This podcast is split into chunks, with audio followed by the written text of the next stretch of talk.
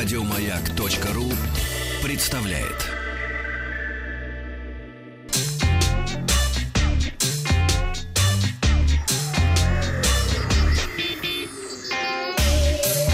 Страна транзистория. Доброе утро. Французская компания Arco сообщила о скором начале продаж в России смартфонов Diamond Alpha и Alpha Plus с двойной камерой.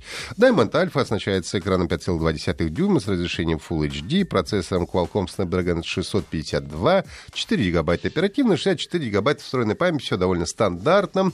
Есть возможность расширения с помощью карт microSD. Основная камера получила сенсоры Sony на 13 мегапикселей, один сенсор цветной, другой монохромный, как полагается, селфи-камера на 16 мегапикселей, аккумулятор емкостью 2950 мАч, что, конечно, на сегодняшний день, ну, такой разумный минимум, обеспечивающий работу устройства в течение дня. А вот версия Plus получила уже процессор Snapdragon 653, то есть немножко помощнее, ну и память побольше, оперативной 6 э, гигабайт и встроенной 128 гигабайт. Э, смартфон Arcos Diamond Alpha будет продаваться в черном цвете э, по 26 199 рублей с января 2018 года. Ну и Diamond Alpha Plus будет доступен в золотом корпусе по цене 32 899 рублей. Но, несмотря на то, что по характеристикам это, конечно, крепкие середнячки, э, но за эту цену, надо сказать, на рынке присутствует немало конкурентов, с которыми придется соревноваться. Ну, а если учесть, что Аркас, в общем, не самая раскрученная марка на российском рынке, то Даймондам придется пробивать а, себе путь к сердцам а, российских пользователей. Компания Apple объявила о начале продаж моноблока iMac Pro, который называет не иначе, как самый быстрый iMac э, в истории Apple. Компьютер ориентирован в первую очередь на профессионалов, на дизайнеров, видеомонтажеров, музыкантов и так далее. iMac Pro оснащен 27-дюймовым дисплеем Retina 5K с поддержкой до миллиарда цветов.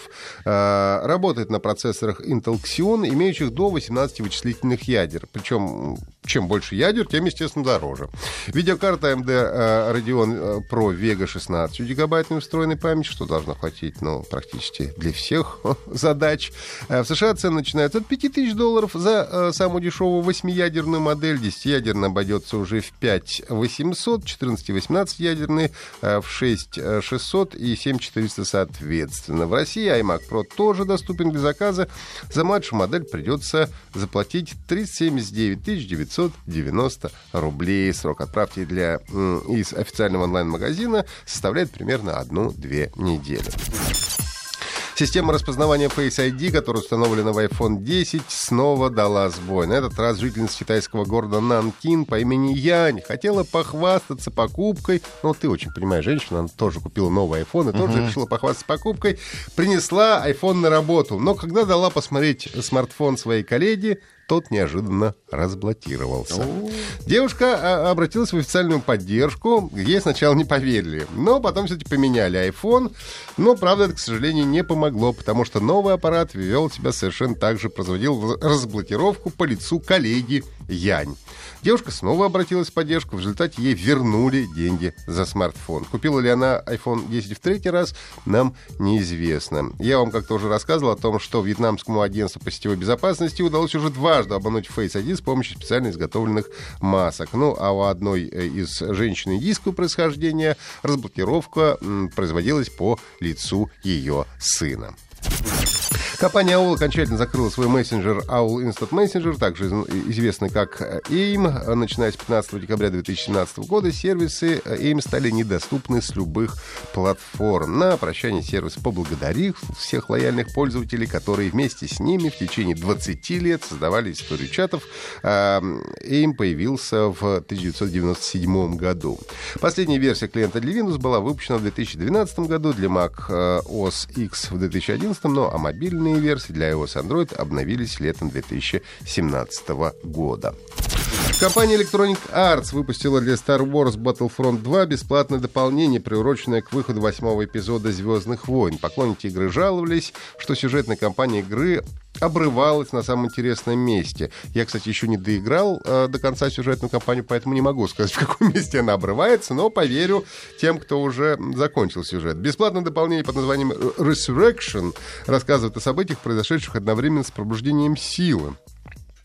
Это у нас седьмая часть. Спустя 20 лет после основной кампании завершает э, историю бывшего командира элитного отряда штурмовиков Иден Версио. Полуторачасовое дополнение состоит из трех миссий. Первое задание представляет собой летную операцию, второе — наземную, а третья миссия э, — это космос и стандартная битва. Также в игру добавлена новая карта для многопользовательского режима, дублирующая битву из кинофильма «Последние джедаи». Когда я готовил эту новость, я вспоминал фильм «Последний джедай», который я разумеется, посмотрел вместе э, с Павлом в один день. И я там вообще что-то битв не припомню. Но не будем спойлерить, у вас еще впереди время до Нового года, и вы сможете смотреть «Звездные войны» еще все новогодние праздники. Напоминаю вам, что транзистории можно э, слушать в виде подкастов на сайте «Маяка», а также подписывайтесь на наш телеграм-канал «Транзистория». Еще больше подкастов на радиомаяк.ру